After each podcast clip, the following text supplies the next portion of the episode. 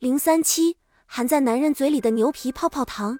当男人面对生活无能为力的时候，通常会找一个牛皮筏子，滑到自己的幻想当中，这样他们就可以忘了自己的不如意，随心所欲的将自己想象成力大无比的参孙。关于男人的吹牛本领，最著名的莫过于小说《吹牛男爵历险记》。我在海里畅游，一条大鱼把我吞了，它的胃真大，像个广场，而且非常黑。我在里面跳起了舞，大鱼好像很惊恐，终于不能忍受，一口又把我吐了出来。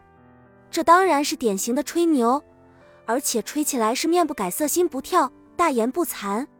虽然很无聊，但像这样的男人绝非少见。譬如某一影星从英国归来，被记者包围在机场时，环顾四周，得意洋洋的大吹特吹，连女王对我都另眼看待，他还同我握手拍照。十分亲切，男人为什么都喜欢吹牛皮泡泡糖呢？难道他们认为所有人都傻到连牛皮话也听不出来的地步了吗？其实不是，而是他们自己沉醉在沾沾自喜的情绪中，忽略了听者的存在。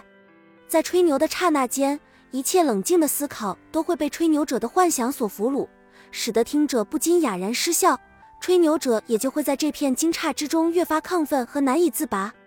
吹牛者大多喜欢自我欣赏，当他们大吹特吹的时候，就会产生一种由衷的愉快感。现实的一切仿佛都在幻想中登仙，他们不免飘飘然起来，牛皮越吹越起劲，好像这并不是在吹牛，而是事实就这样。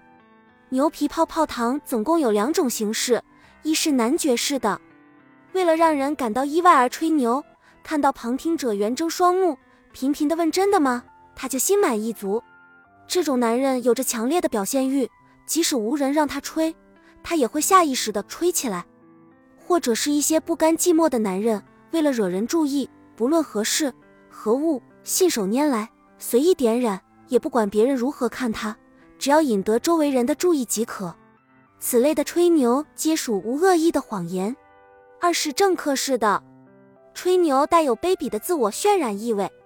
他们除了希望别人因此尊敬他们之外，更多的是希望捞取资本好处，比如他们吹嘘跟某某要人关系多铁，其目的是希望别人重视他们的背景，从而提拔他们、照顾他们。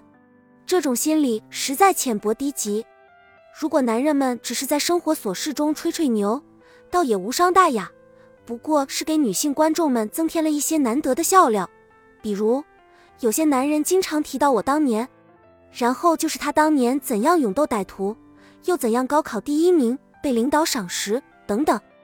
说这话很容易让人想到，这人肯定现在很面，因为好汉不提当年勇。一提起过去就两眼发亮的男人，明摆着是现在的信心不够。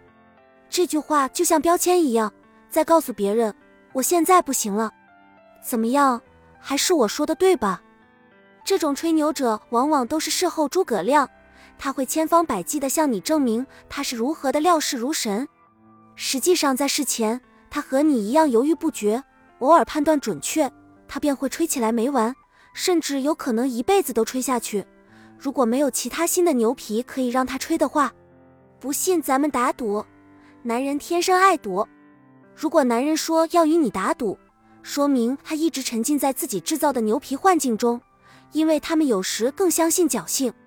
假如奖券中奖的比率与车祸的比率差不多，他不认为自己会遇车祸，却相信会中奖，而且还常梦想会忽然发财，会跟周围的朋友吹嘘。哎，要是再接近一位数，特等奖就是我的了，下次肯定跑不了。当男人追不到某个女人时，也喜欢用吹牛来掩饰失败，说自己和那女人有了某种特别的交情，同时他还会吹说自己曾经有过多少多少情人。和哪位著名演员好过？现在身边还有一个美眉，一天到晚死缠着他。